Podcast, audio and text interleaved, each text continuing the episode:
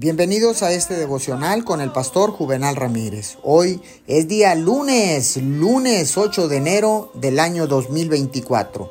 Que tenga usted un excelente arranque de semana. La palabra dice en Romanos 15, 13, y el Dios de esperanza os llene de todo gozo y paz en el creer, para que abundéis en esperanza por el poder del Espíritu Santo.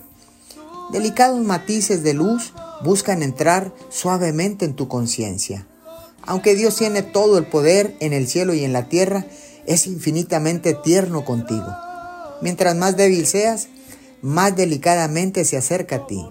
Deja que tu debilidad sea una puerta de entrada a su presencia. Cada vez que te sientas desalentado, recuerda que Él es tu ayuda omnipresente.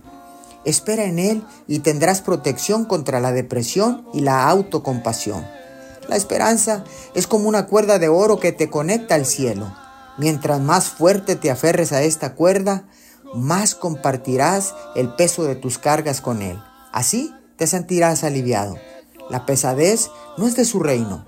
Aférrate a la esperanza y sus rayos de luz te alcanzarán a través de la oscuridad.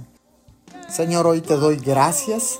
Hoy quiero menguar para que crezcas tú en mi vida porque sé, mi Señor, que tú me ayudarás para salir adelante en todos los retos que tenga para este día, para este mes y para este año. Te damos gracias en el nombre de Jesús. Amén y amén.